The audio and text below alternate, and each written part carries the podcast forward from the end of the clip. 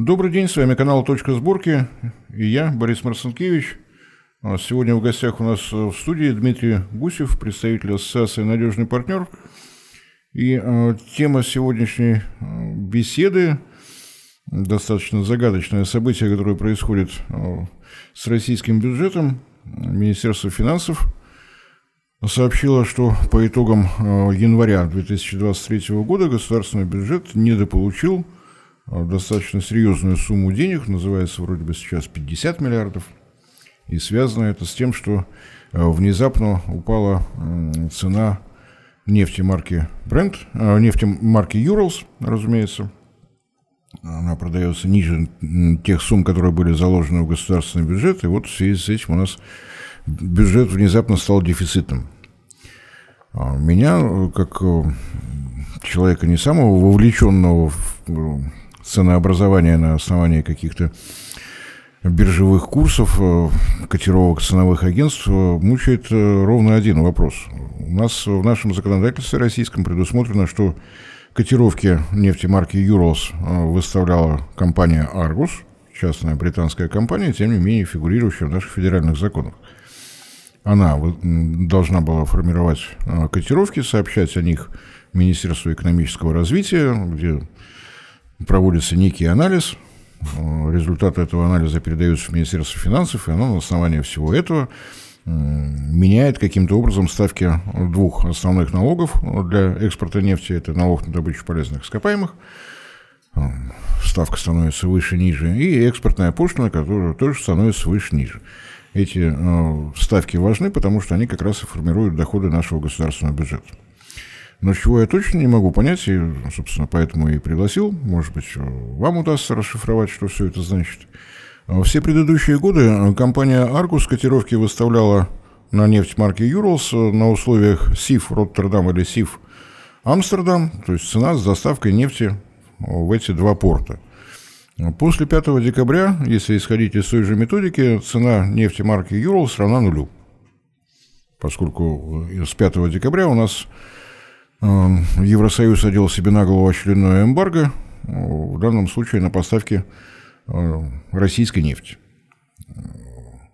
Поэтому э, лично я до конца не понимаю, каким образом, не имея никаких данных о том, сколько же стоит российская нефть, выставляются ставки налогов на добычу полезных ископаемых и экспортная пошлина, что если исходить из этой логики, э, СИФ, СИФа нету, значит, цена равна нулю, значит, и налоги, и экспортная пошлина тоже равны нулю, тогда вообще никаких доходов нет. Либо там применяется какая-то методика, которая законом не оговорена, но используется вот э, как-то все загадочно. А, ну, все загадочно. Начнем с того, что в законе вообще не говорена никакая методика. Да, сказано, что вот эти котировки мы берем. А, есть открытая методика а, агентств, которые вроде бы как собирают. Но опять же таки, а, вот мы очень часто смеемся над нашими госорганами, да, допустим, когда мы смотрим методику Росстата, то там написано, что цена получена методом телефонного обзвона там, двух тысяч там, а, компаний. А, к сожалению, уважаемые агентства на сегодня ничего другого не придумали и работают методом обзвона. А, с учетом того, что в, при публикации котировки они же не пишут там вот по поводу правдивости нашей котировки вы можете позвонить сюда, сюда, сюда и спросить, да. Соответственно, как они ее делают? Обзванивают они кого-то? Не обзванивают? Или они просто посидели и посчитали, что мы оцениваем, что вот оно вот так на основании своих экспертных оценок? Мы не можем сказать. То есть все приняли на веру, что это так – а как она получается, никто не знает. Ну, последняя заметка от Аргуса была э, о том, что они берут за основу цены э, в наших балтийских портах и э, оценочную стоимость фрахта в том случае, если бы танкеры шли в Амстердам и в Роттердам. А, первое. Они как Информация о сделках закрыта, да? Она открыта а, только нашей оговорка, таможенной службе. Да, оговорка в контрактах о неразглашении информации да, есть во всех. Даже мы не говорим, не говорим там о каких-то государственных мерах. Да. Соответственно, как они могут получить эту информацию легальным способом, а, чтобы она была законной и принималась как доказательство, да, ну, на сегодня никак. А, второй момент. Если мы говорим о флоте, который, как они любят сейчас называть, теневой, да, ну, наверное, теневой флот не может работать по биржевым ставкам, да? Разумеется, суммы, э, которые выплачивают российские компании за фракт, можно называть какие угодно. Можем сказать, рубль, может, два, может, сто. То есть вот чем дальше мы общаемся с этими котировками, тем больше мы видим, а, предполагая, что вот это так, вот это так, вот это так, количество допущений уже зашкаливает за то, что, в принципе, наверное, эту цифру верифицировать не может даже сам Аргус у себя. Ну, мне кажется, что это очевидно, потому что Аргус в своем сообщении пишет о предполагаемой стоимости фрахта. А теперь мы берем наше законодательство и говорим, что пошлина рассчитана на основании предполагаемых данных. То есть у нас будет предполагаемый бюджет, предполагаемые доходы бюджета и что у нас, предполагаемые пенсии дальше? Ну, сложно сказать, потому что срок, который э, был э, Министерству финансов и э, Министерству энергетики дан для того, чтобы разобраться с этими котировками 1 марта, он уже не за горами. Что они собираются делать, совершенно непонятно.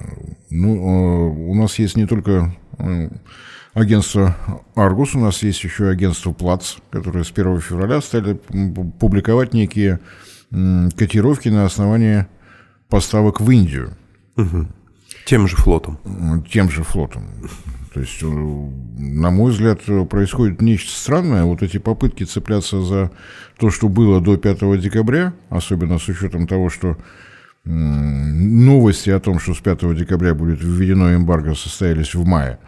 То есть с мая до декабря никто не думал. В декабре э, опять никто не думает, пока не видит э, указ президента Российской Федерации, и только после этого начинают о чем-то размышлять. Ну, я у себя в телеграм-канале, наверное, недели две написал как раз назад, когда вот сказали по поводу котировок. Но то, что мы отвязываемся от Ми-6 Аргуса и привязываемся к котировкам ЦРУ а, Плаца, да... Не, ну на самом деле это уважаемое агентство, но поскольку они сами пишут, что у них предполагаемая стоимость фракта, то даже если мы их очень любим и уважаем. Ну, вот все, Два да. агентства предполагают, сколько стоит фракт, Министерство финансов предполагает, какова котировка. Понимаете, мы в сути, да, в сути своей, на самом деле, вот мы сейчас смеемся, да, но на самом деле весь нефтяной рынок 70-х годов, он так и есть. Ведь, по сути, фьючерс, да, это, ну, математическое ожидание, да, а по-русски говоря, наши предположения, сколько будет стоить нефть через месяц, там, два, три, четыре. Месяце, да. И вот в рамках этой парадигмы это нормально. Мы предполагаем, что это стоит это, мы предполагаем, что это. Все себе поверили, посчитали. Ну и когда там 10 человек предположили, что это будет, наверное, стоить 100 рублей, все посчитали, о, это уже экспертное мнение. Не, ну это хорошо, когда речь идет об игроках на бирже, о покупателях, продавцах, посредниках и так далее. Но мы с вами говорим о государственном органе под названием Министерство финансов которые обязаны собирать налоги для того, чтобы у нас бюджет хоть как-то выполнялся со всеми теми нагрузками, которые на этот бюджет есть, и они меньше не становятся. Ну, наверное, государство как финансовое все-таки и Минфин, да, там сотоварищи как финансовая организация, они же видят денежные потоки, да, то есть они привыкли считать пошлину э, в деньгах от штуки, да, но, наверное, проще простого, да, если вы не можете считать в штуки, потому что вы не можете определить, сколько штук этих прошло, да, то можно посчитать от суммы. Ну, можно и так, наверное. Ну, То есть, если Минфин, а мы понимаем, что Минфин не ориентируется в штуках в принципе, да, он, он только ориентируется в штуках рублей, баксов и всего прочего, но перейдите полностью на финансовую схему, да. Отойдите от этой непонятной цены, вот у вас там пришло там 100 миллионов, значит, мы забрали там 5%, пришло 200 миллионов, забрали 10%, причем это же можно ретроспективно посмотреть, какую сумму в деньгах от общей суммы поступлений да, по валютным счетам там, 10, за, в течение 10 лет забиралось. Тем самым мы уходим от той котировки, тем более, что государство само по себе не хочет давать никаких данных ни по добыче, ни по отгрузке, ни по чего. Они на сегодня закрыты. Если у нас всех этих данных нет, может быть, мы уже перейдем там... Это называется налог на финансовый результат. Да? Есть ну, результат. Какая-то методика должна появиться, потому что у нас действительно сейчас ситуация такая, какая есть в условиях экономической войны. Публиковать точные данные о том, э, каковы объемы добычи, переработки, экспорта, внутреннего потребления, это уже ближе к военной тайне становится. Чего уж там скрывать-то. Соответственно, это не публикуется, а Министерство финансов э, пытается ориентироваться на данные чужеродных для нас э, котировочных э, агентств, или как их там правильно угу. назвать, и пытается на основании этого какой-то налог придумать. А на самом деле, на что пытается опираться Аргус? На стоимость нефти, которая образуется на торгах на Санкт-Петербургской товарно-сырьевой бирже.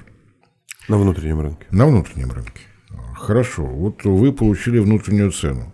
О чем это должно говорить? Кто стал покупателем по этой внутренней цене? Что он стал Внутренний делать дальше? покупатель. Внутренний покупатель. Что он будет отражать в своих налоговых декларациях для Министерства финансов, для нашей налоговой службы? Если а, дальше фигурирует некая сумма, заплаченная за доставку нефти куда-то там, а, переработку. А, поставки в конечные пункты у нас тоже теперь стали тайны, у нас уже ну, тоже агентство Bloomberg э, с грустью отмечало, что используется иранская методика, пункт огрузки услуга, пункт доставки Атлантический океан. С этим сделать ни, никто ничего не может. Все эти многочисленные авторы всевозможных санкций и прочего уже много лет с этим борются, ничего сделать не могут. Ну, ну чем плохо? Это плохо а, только тем, что э, у государства нет никакой методики, как же рассчитать действительно, каким должен быть налог вот в таких условиях. Ну, смотрите же, мы же прекрасно понимаем, что если мы говорим, и все говорят, что теневой флот российский, да, то, наверное, можно посчитать, сколько он зарабатывает, в том числе и Минфин. Ну, это если он российский. А это вовсе не факт, потому что типичный признак э, теневого танкера – это то, что его собственник, некая структура, зарегистрированная где-нибудь на Каймановых островах, учредителями этой компании являются пять фирм, которые зарегистрированы еще в пяти офшорных зонах и так далее. То есть там э, найти э, реального бенефициара просто невозможно.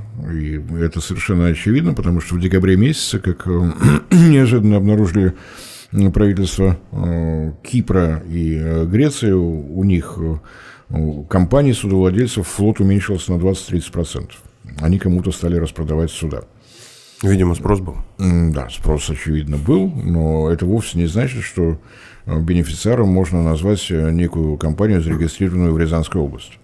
Вероятнее всего, там окажется какой-нибудь островок. Ну, кстати, в Рязанской области им было бы спокойнее на архипелаге индонезийских островов или еще что-нибудь в, этом духе. То есть вот здесь э, не только э, получается, что авторы и изобретатели санкций пасуют перед этой тайной, она вот придумана, эта схема, пока ее никто вскрыть не, не умеет. Но и российское государство это вскрыть не сможет, потому что там будет э, масса каких-то маленьких ЛТД, ЛЛС и прочая аббревиатур. То есть получается, что если я себе представляю последователем э, господина Ходорковского с его знаменитой э, скважинной жидкостью, жидкостью вместо нефти, то э, я и буду декларировать, что я продал нефть по 20 долларов за баррель, а все остальное я ухлопал на фракт, он был очень дорогим. Вот смотрите, у меня подписан контракт на фракт с, с компанией, зарегистрированных на Крокодиловых островах в Вороньем гнезде. Ну, по сути дела, это То же все равно э, уход от налогообложения уход от налог... в части для государства, да? Да, ну И... а у государства есть какая-то методика, которая позволяла бы с этим бороться? Ну, это только один вариант, да, то есть мы говорим о том, что, господа, нам не интересно, какая у вас цена на мировом рынке, там вы в следующем месяце платите фиксированную сумму. Собственно, косвенно это подтверждается последними а, заявлениями наших уважаемого вице-премьера о том, что нужно бы собрать разовый взнос с крупных компаний. Да? То есть а, раз государство переходит на такую риторику, то есть оно говорит, что нам нужно разово собрать какой-то налог, да, то и здесь, в принципе, имеет смысл перейти на э, фиксированную сумму. То есть, еще раз говорю, если вы не можете посчитать затраты, вы не можете посчитать косты, вы можете объявить компаниям, что мы собираем там вот такой фикс, да. Почем вы там продаете, по 70, по 80, по 90, неинтересно, да. Вы должны вот столько заплатить. Выгодно вам продавайте, невыгодно вам не продавать. И уже в этой парадигме вести разговоры. Я думаю, что если обозначить это для нефтяных компаний, то уже начнется диалог не с точки зрения, там, как определять цену, а нет, вот 50 долларов с 1000 тонн там это много, а вот 45 это нормально. И так или иначе все придут к определенной цифре. Ну, следующий вопрос, опять же, вот логически вытекающий. Речь идет о нефти марки Юрлс, хотя Россия на экспорт поставляет отнюдь не только марку Юрлс, но и ВСТО, Восточная Сибирь, Тихий океан, это название трубопровода и соответствующего сорта нефти, у которого совершенно другая котировка. Поставляются на, э, на экспорт э, арктические сорта нефти, у которых еще одна марка поставляется с Сахарина нефть марки «Сокол», поставляется Сибириан Лайт и так далее. То есть, э, а есть ли у нашего уважаемого Министерства финансов какая-то методика, которая позволяет пересчитывать баррели нефти марки Юрлс в баррели нефти марки Сокол, к примеру? Проблема в том, что этим занимаются ценовые агентства, возвращаясь. И проблема в том, что у нас нет официального ценового агентства, на которое а, российские министерства могли бы положиться. То есть у нас есть российские ценовые агентства, их достаточно много. Некоторые из них, там, как тот же Инфотек Консалт, там существуют уже, наверное, больше 30 лет.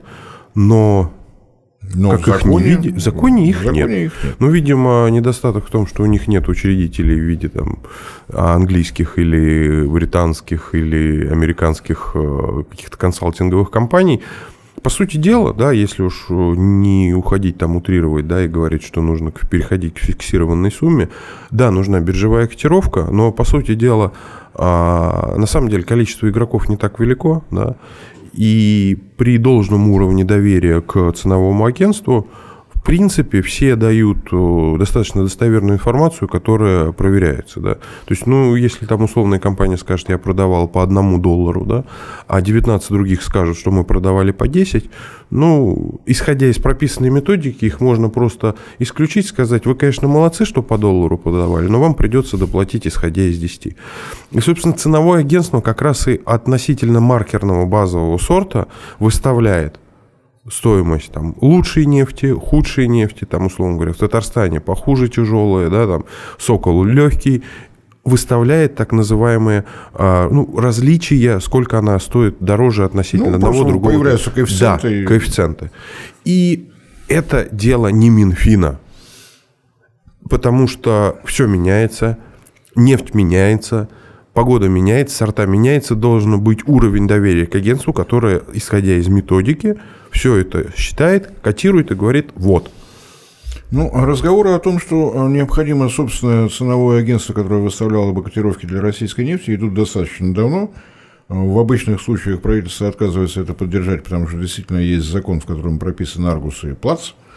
Аргус? Аргус, только не Аргус, нет. Только Аргус. Вот есть закон, мы его будем выполнять. То есть получается, что того времени, которое прошло с момента объявления о том, что эмбарго будет введено до момента введения эмбарго на то, чтобы переосмыслить происходящее, не хватило. После наступления эмбарго прошло уже два месяца, размышления продолжаются. Продолжаются сообщения о том, что мы не добрали деньги, потому что... Потому что. Потому что. Потому что ну, воспринимать как какой-то весомый аргумент, что нам Аргус дал вот такие данные, тем более, что ситуация с российским отделением Аргуса тоже достаточно загадочна. Я совершенно не понимаю, в каких условиях э, оно работает сейчас, потому что Великобритания заблокировала деятельность э, целого ряда российских банков, и, соответственно, люди просто не получают зарплату. Либо ну, они вроде получают... пока никто не жаловался. Ну, раз не жаловался, значит... Если... Забастовок э, сотрудников Аргуса на Горбатом мосту нет. Ну, я знаю о том, что агентство Аргус, по-моему, уже неоднократно обращалось с предложениями сделать ее российской компанией, потому что коллектив весь на месте, отработано достаточно большое количество лет на российском рынке. Их все знают, они всех знают. Но сделайте нас российской компанией, уберите от нас эту привязку к замечательной Великой Британии, уж слишком она мелкая стала. Ответов нет.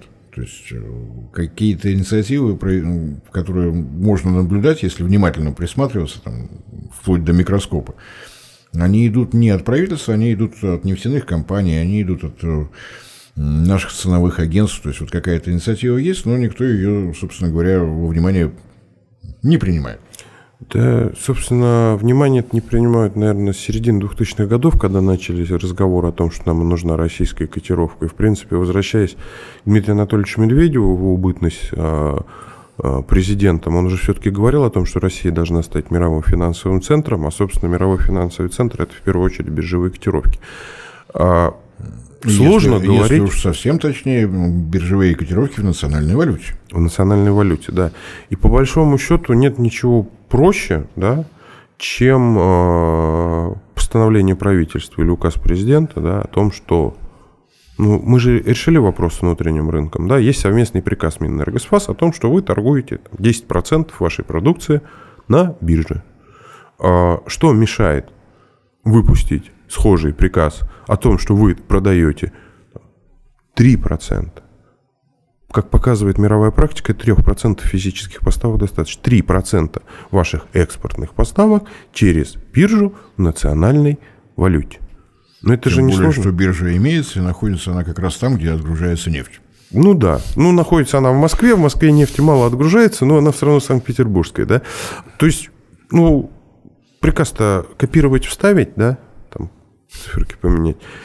И наверное, самые простые приказы, они дольше всего обсуждаются. Видимо, есть какие-то заинтересованные стороны, которым это не нужно. Потому что, ну, собственно, дайте приказ, дайте две недели на подготовку, потому что подготовка там биржевой инфраструктуры, ну, это ничего сложного нет. В конце концов, да, мы сейчас не хотим эти котировки выставлять на западной границе. На восточной границе они будут спокойно, нормально работать. Другой момент, может быть, просто нет заинтересованности в публикации этой информации. Ну, сложно сказать. Одно можно сказать точно, что никакой инициативы со стороны правительства мы пока не видим. Как это ни странно. Инициативы со стороны... Они бывают? Ну, очевидно, что бывают. Вот э, я напомню, как выглядела ситуация с поставками газа за рубли. Очень быстро появилась инициатива. Как только правительство увидело указ президента, сразу появилась инициатива. Ну, к сожалению, мы уже скоро можем констатировать, что скоро будет год, и эта инициатива, она не продолжилась. Она не продолжилась. Я, собственно говоря, на это и намекаю, вот, когда заговорили про котировки на, на основании торгов, на торгов на, наших, на нашей бирже. Ну, это был бы следующий логичный шаг, но, тем не менее, пока все разговоры о том, что рубль должен стать инвестиционной валюты, не привязанной ко всем правилам, которые существуют в МВФ, которые не мы писали, но для нас написали. А пока, собственно говоря, парадигма остается та же. То есть у нас э, наше замечательное Министерство финансов считает, что никаких э, экстраординарных событий в мире не происходит, все спокойно, все как было вот в 2019 году, там, а может быть даже в 2013. 300 миллиардов больше, 300 миллиардов меньше. Достаточно странная ситуация, что с этим делать, совершенно непонятно. А, можно, конечно, продолжать ждать, э, когда в Министерстве финансов начнут созревать какие-то планы, они начнут о них сообщать.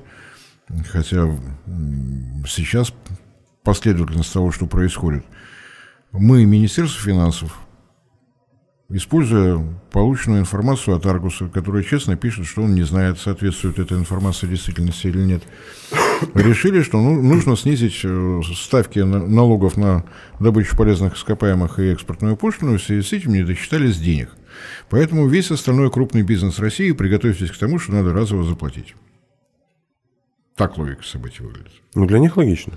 У нас здесь не досчитались, поэтому остальные нужно доложить. Ну, а реакция этих самых э, крупных бизнес-компаний, которые практически все входят э, в состав э, Российского союза промышленников и предпринимателей, тоже известна. Мы не против заплатить, объясните на основании чего. Ну, захотелось.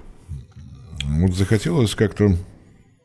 И это мы слышим от того самого министерства, которое желает продолжать работу с Аргусом, потому что так написано в законе. Ну, вот. видимо, оно не в силах поменять закон. То есть вот здесь мы закона придерживаемся, а когда нам не хватает денег, мы высказываем пожелания, и на основании пожелания надо заплатить. Но это же новый закон, это же, и тем более это же, наверное, не закон, то есть как оформить? Есть предложение от э, РСПП, Российского союза промышленников и предпринимателей, просто увеличить налог на прибыль. А, ну, вроде бы как у нас мораторий, и год мы прожили без увеличения налога? Вот ответ Министерства финансов. Мы не можем ретроспективно поменять этот закон, поэтому заплатите просто так. Вот на таком уровне сейчас происходит диалог. Это может быть аванс в счет будущих э, выплат? Ну, хоть как-то оформите. То есть есть предложение от РСПП, просто оформите как новую ставку налога, и на этом весь разговор закончен. И есть мнение Минфина. Денег хотим, закон менять не хотим. Ставки налогов менять тоже не хотим, просто хотим денег. Ну, видимо, им так надо. Хорошо. То есть я понимаю, что что-то изменить здесь можно только в том случае, если в происходящее вмешается просто Государственная Дума. Ну, либо Дума, либо Совет Федерации. Ну, кто-то должен, кто-то должен быть актором, кто-то должен быть двигателем данного вопроса. Потому что, ну, решение лежит на поверхности, да. Хорошо, если это будут рекомендации Государственной Думы, это если это будет внесенный законопроект, да, от Государственной Думы, то это уже будет какой-то результат, который, наверное, увидят. Если люди не понимают языком человеческим, то документально-чиновническим, да, там они все равно обязаны написать там свое заключение на любой законопроект, там они, по крайней мере, скажут, да, нам нравится потому или не нравится потому. Ну, Поскольку мы на точке сборки, то э, вот э, идеология у нас достаточно несложная. Критиковать правительство можно, нужно, потому что ежик птица гордая со всеми отсюда вытекающими. Но э, тут будет очень высокая конкуренция. Нужны нормальные реальные предложения. Ну, на мой взгляд, единственное, что мы с вами можем придумать, это попробовать пообщаться с теми депутатами, которые входят в состав Комитета Думы по энергетике. Для них это профильное их инициативу явным образом можно услышать. Другое дело, что... И даже ее может услышать правительство. Ну, э, не самый большой секрет. 15 марта должно, э, должен состояться доклад Министерства энергетики. То есть министр должен прийти в Думу и отчитаться о том, как Министерство энергетики провело предыдущий год. И там у депутатов есть возможность вживую обращаться с вопросами, предложениями и так далее. Но э, на самом деле вот этот формальный шаг э, и не требуется. Комитет может работать в любом темпе. Другое дело, удастся ли провести э, голосование, потому что комитет тоже должен голосовать. В конце концов, есть форма депутатского запроса, которую можно отправить, да, там, в том числе. Ну, значит, вот мы на этом с вами остановимся мы проблему обсудили, для того, чтобы ее решать, мы вот из студии выйдем, возьмем в руки листочек бумаги и начнем писать, составлять писать, депутатский писать. запрос, тем более, что есть предварительная договоренность о том, что ну, как раз из этого комитета э, Государственной Думы по энергетике депутаты, есть там депутаты, которые не боятся появиться в студии и пообщаться по поводу того, что в их ведомстве происходит. Понятно, что у них есть свои другие депутатские обязанности, но раз уж они входят в состав комитета по энергетике, то они обязаны присматриваться за тем, что у нас в топливно-энергетическом комплексе происходит. А, у нас э, вот на этом мы остановились. То есть да. уходим и пишем депутатский запрос. И пишем, пишем, приглашаем пишем. в студию тех, э, кто не боится разговаривать, кто не боится и тех, кто готов, вопросов. Да, и тех, кто готов на них ответить. У меня есть еще одна тема для разговора. Это э, депутатский указ, э, декабрьский указ президента России, э, так скажем, ответ на введение эмбарго. Угу. В январе появилось постановление правительства по этому поводу. Я его пытался изучить, оно достаточно такое объемное, там, по-моему, 7 страниц. 5 плюс 2 приложения. Да, ну, вместе с приложением. А, нет, еще одна страничка, это товарная номенклатура ТНВ? А, я долго пытался понять, что оно означает, э, до конца не понял. Запрещается экспорт в том случае, если э, покупатель э, нефти у российской компании в условия договора включает ценовой потолок, угу. введенный группой G7. Ну, у меня с английским плохо, я никак не могу научиться правильно произносить. G7 правильно, да? Все равно, может, ну, по-французски. То ли Ж, то ли Г7, и примкнувшие к ним э, Евросоюз и прочие крупные игроки на, топливно-энергетическом рынке мировом, Лихтенштейн, очень много покупавшая у нас э, нефти во все времена Австралия, Норвегия, вот, вот вся эта группа. Э, это хорошо, то есть вот запрещено вставлять в условия контракта. Но дальше появляются требования, которые я до конца понять не могу нашим нефтяным экспортерам вменено в обязанность отслеживать всю цепочку дальнейших продаж, чтобы при всех дальнейших перепродажах не возник вот этот э, ценовой потолок в одном угу. из контрактов э, до конечного потребителя. Угу. Я не самый большой специалист по юриспруденции. А что такое конечный потребитель? Это в каком-то законе написано. Кто это такой? А мне кажется, что это на самом деле ключевой вопрос. Да? То есть э, иногда есть ну, мы определили то, о чем мы не говорим, да, то есть чего должно, не должно быть. По сути, конечный потребитель – это термин маркетинговый, да, а не юридический. И, ну, представим в том смысле, в котором он используется. Конечный потребитель, то есть условная нефтяная компания российская, да, должна э, проверять, не покупает ли э, некий там Франц, да, или Джон на заправке топливо с упоминанием этого ценового потока. И у него бензин. в товарном чеке, чеке на, на АЗС написано, этот бензин, бензин сделан из российской нефти, нефти, и мы ее купили. купили с применением ценового потолка. То есть, как Понятное дело, что есть рынки там B2B, бизнес to бизнес, да, есть рынки B2C, да, там бизнес к потребителю. А данный термин нигде не прописан в юридическом смысле.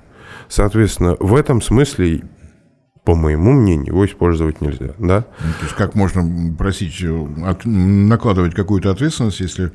Ну, я представляю себе, что я владелец нефтяной компании. Я могу продать нефть компании, которая владеет нефтеперерабатывающим заводом. Ну, вы продали ее мне, а дальше я, она моя. Я ее могу продать трейдинговой компании. Я могу ее, в конце концов, э, продать своему зарубежному представительству, юрисдикции может быть много, и он просто выставит ее на торги на европейской бирже, на американской бирже, на какой угодно бирже. А где конечный потребитель?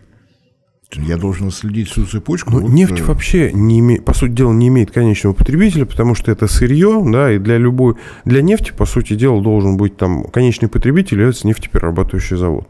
Через сколько рук кораблей там это все пройдет, да, потому что там может быть перегрузка в море, да, щип-то-щип с корабля на корабль, может быть смешение в резервуарах, все что угодно. В Арабских Эмиратах, в Сингапуре. Да, Фуджейре, там еще где-то, да. То есть и второй момент, да, то есть если мы, условно говоря, там ставим самолет, да, или корабль, мы можем на него поставить датчик и понять, куда он пошел, да, если он его не заглушит.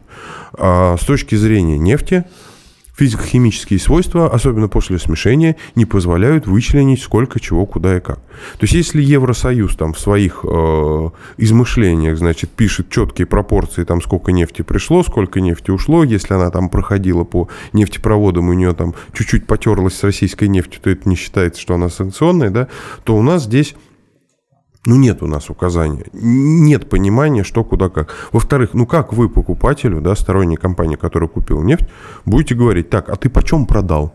А ты сколько нет, заработал? Кому продал? Кому за продал? Сколько заработал? То есть, э, ну, что мы можем от этого добиться? Первое, что самое простое мы можем добиться, они скажут, знаете что?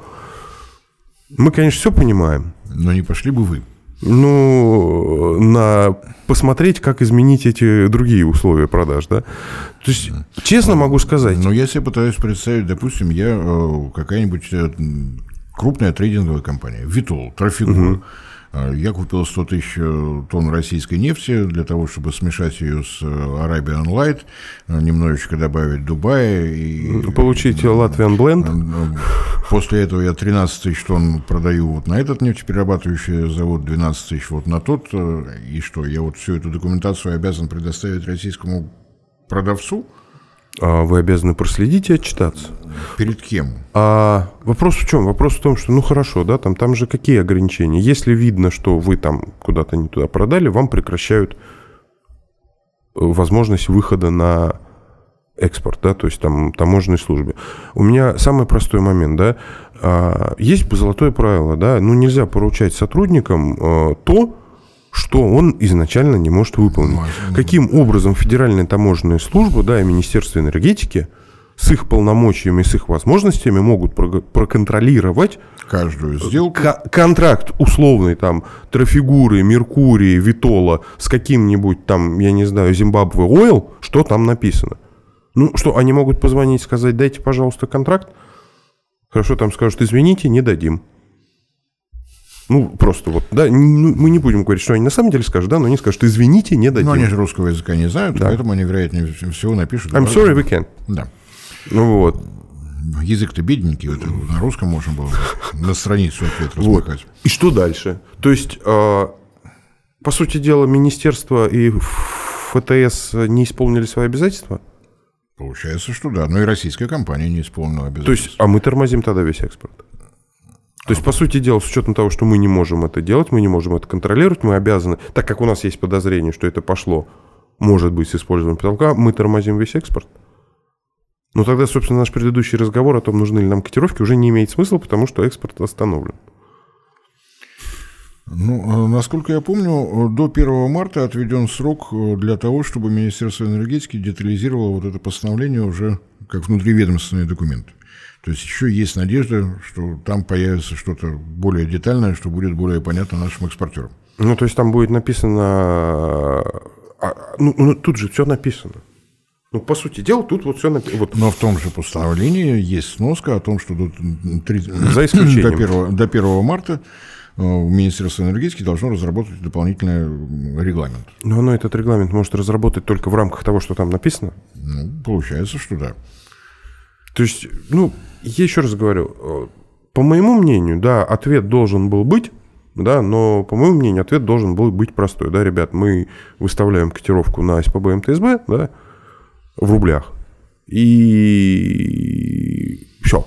То есть появление котировок российской нефти в рублях, оно решает обе проблемы. И неиспользование вот этих ценовых потолков, изобретенных э, европейцами и американцами, и э, решают проблему для нашего Министерства финансов, которое наконец начинает понимать, э, какими должны быть ставки налогов, чтобы не возникало... Да, кстати, интересно по поводу американцев этих в, в, этом, в ценовом потолке, который было опубликовано, я помню, европейской, была интересная мысль о том, что там же возникает, кроме определения цены нефти, да, как потолка, еще определять стоимость валют.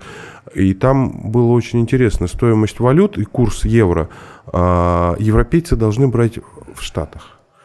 Ну, это их проблемы. Мы говорим о наших проблемах. Угу. Европа с американцами могут делать что угодно, любить друг друга в самых необычных позах. Обычно наоборот, американцы с Европой. Я толерантен, пусть делают, что хотят. Я вообще ничему не удивляюсь, даже если Байден выйдет замуж за табуретку, я ничего против не имею.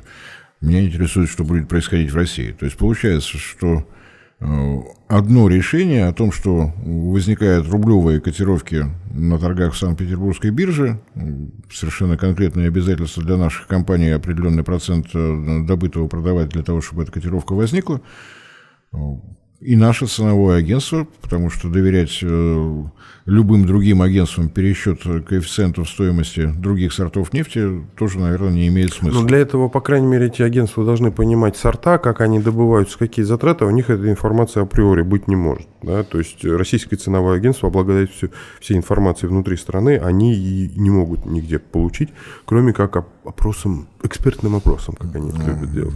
Методом телефонного обзвона. И э, что получается? И в этом случае, поскольку постановление правительства уже есть и поручение Министерству энергетики, которое дано Министерство энергетики за пределы этого постановления выскочить не может. То есть есть мнение самого правительства, а вот у Министерства энергетики другое мнение. Так не бывает. Не бывает. Так не бывает. То есть э, Министерство энергетики будет действовать внутри тех полномочий, которые ему в этом постановлении... Ну, внутри абзацев. Да. А, получается, что и в этом случае у нас э, никаких других механизмов хотя бы как-то попытаться исправить ситуацию или, по крайней мере, сделать совесть чистой, кроме, опять, лист бумаги и депутатский запрос в адрес все того же комитета по энергетике. Угу. А как там вот собирать? Причем самое же простое то, что введен а, а, тот же ценовой потолок на нефтепродукты, гораздо проще, да, то есть линейка нефтепродуктов побольше – объемы торгов э, другие, да, и здесь можно вариативно играть. Проще выставить даже первую котировку по нефтепродуктам, а не по нефти.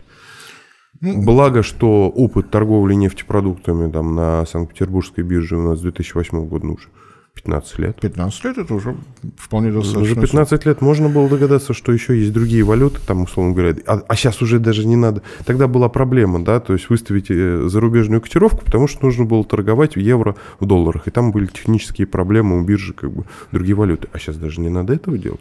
Выставляйте в рублях. Выставляйте сразу в деньгах, а не, да. в, не в евро и не да. в долларах. Причем, опять же, да, вот самое интересное, вот у нас есть э, ближайшие государства, которые, ну, принципиально для нас важны сейчас с точки зрения поставок, там, Узбекистан, Таджикистан, Афганистан, Киргизия. Ну, вот, дружественные государства. Ну, сделайте им прямой выход на биржу, да, сделал, и у вас будет честная котировка, не фьючерсы, на которыми играют банки, да, а реальные покупатели там из Казахстана, да. Почему это не сделать? Ну, ведь все заинтересованы. Мне, ну, по крайней мере, логика подсказывает, что заинтересованы все. В том числе и те страны, чтобы понять, на самом деле, а почем они там покупают. Они там по рынку покупают, или условно Узбекистан покупает в два раза дороже, потому что казахи покупают по 100, а им перепродают по 500. Будет ясен механизм. Потому что поставки внутри материка Евразии вовсе не обязаны идти морем. Это я вот ну, о том, что в Казахстан морем поставить сложно и еще сложнее в Узбекистан. Не, ну можно рекой. Ну, Подземный. хорошо. А в Киргизию? Э, самолетом. Самолетом. Прекрасно. Я думаю, что если мы будем выставлять котировки на основании авиатранспортировки, в Киргизии многие удивятся. Почему нет? Ну, мы же не знаем, какова стоимость. Если есть теневой авиафлот. Ну, да. В принципе, в принципе, в общем, возможный вариант. Но я так понимаю, что у нас опять остается в руках ровно один механизм – я не знаю, услышат нас зрители, захотят они обсуждать эту проблему, но то, что мы с вами можем сделать, чтобы совесть наша чиста была, это депутатские запросы и ну, поиск возможности пообщаться с представителями Комитета по энергетике Государственной Думы, как с комитетом профильным, который эту этот запрос, э, в принципе, и должен быть направлен, потому что обращаться к депутатам, которые работают э, в комитетах по образованию и в прочих местах, особого смысла не имеет. Ну, слушатели могут всегда обратиться к своему депутату, который у них э, находится в регионе, да, он обязан будет переадресовать этот вопрос в комитет по энергетике либо в правительство. Ну, в принципе, можно подумать даже над тем, что после того, как мы вот этот депутатский запрос составим, можем его разместить в телеграм-канале. Да, что... и чтобы каждый мог запросить своего депутата его мнение на счет текущей сложившейся ситуации. И тогда этот гордый еж отправится в полет. Ну, по Потому крайней что чем мере, больше он количество ответит. депутатов будет об этом знать, тем больше шансов на то, что не дадут э, этой инициативе заглохнуть, больше экспертных мнений, рано или поздно какое-то решение... Простимулирует вынесение решения. Я предлагаю вот на этом остановиться. Э, с загадками наших нефтяных котировок, с загадками э, о том, как э, поймать конечного потребителя, мы разбирались сегодня вдвоем с Дмитрием Гусевым, представителем Ассоциации «Надежный партнер». Большое спасибо за внимание. Не забывайте подписываться на наш канал, распространяйте наше видео в ваших социальных сетях, а за всеми оперативными новостями проекта «Точка сборки» просим заглядывать на наш телеграм-канал. Всем спасибо за внимание. Всего доброго.